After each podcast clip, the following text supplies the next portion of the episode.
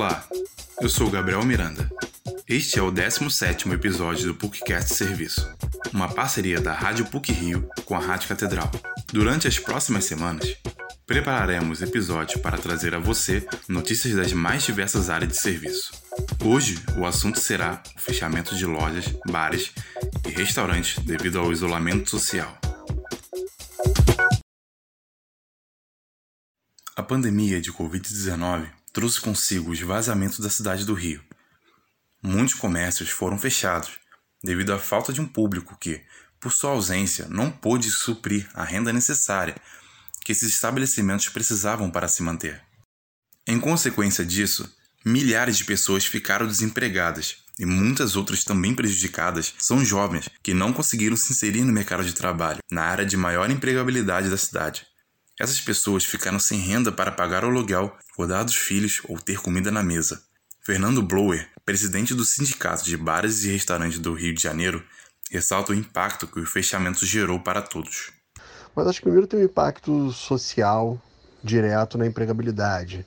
É, nós somos os maiores empregadores de jovens de 18 a 24 anos da cidade do estado do Rio de Janeiro e porta de entrada no mercado de trabalho, primeiro emprego, e esses jovens vão ficar desempregados. Foram cerca de 20 mil é, demissões desde o início da pandemia. Quando eu digo 20 mil demissões, é carteira assinada, contrato de trabalho, fora o impacto indireto que isso tem. Então, você pensar é, na cadeia, quando você coloca as famílias que estão envolvidas, muitas delas com filhos e tal, você chega a pelo menos 50, 60 mil pessoas tranquilamente impactadas por esse desemprego. O turismo foi um dos setores que mais sofreram com o isolamento social, pois, diferente de outros países que já abriram as portas para visitação, o Brasil continua com índices altíssimos de contágio e mortes, o que o mantém isolado do mundo.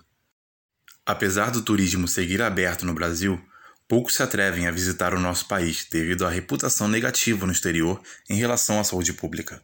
Nesse sentido, Fernando Blower explica os próximos desafios no setor econômico da cidade.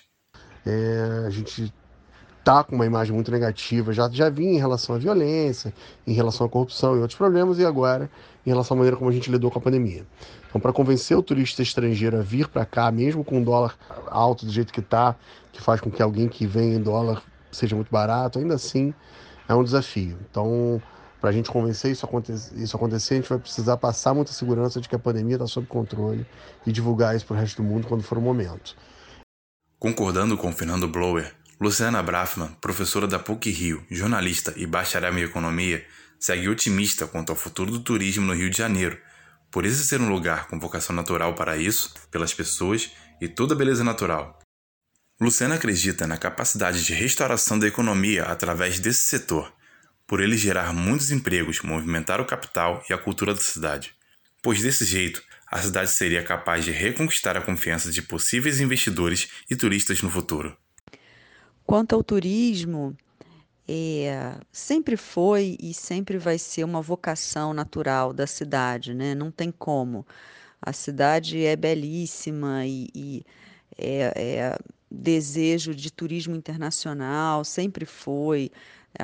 Não só as questões naturais, mas né, a simpatia, o povo, enfim, tudo que sempre se alardeia quando se fala de Rio de Janeiro.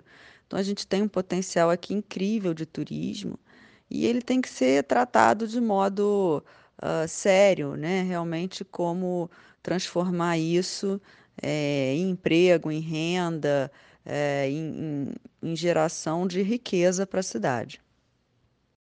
Marcelo Novaes, assessor da presidência da FEComércio RJ, constata que a crise provocada pela pandemia foi geral a parte mais prejudicada foi a que não pôde se adaptar às novas demandas do negócio.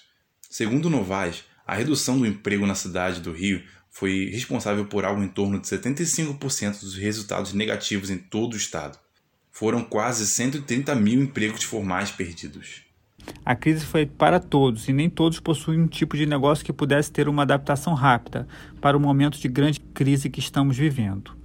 Para aqueles que ainda estão sobrevivendo, as medidas econômicas compensatórias são essenciais para que isso ocorra, além da vacina, que é a condição necessária, mas não suficiente.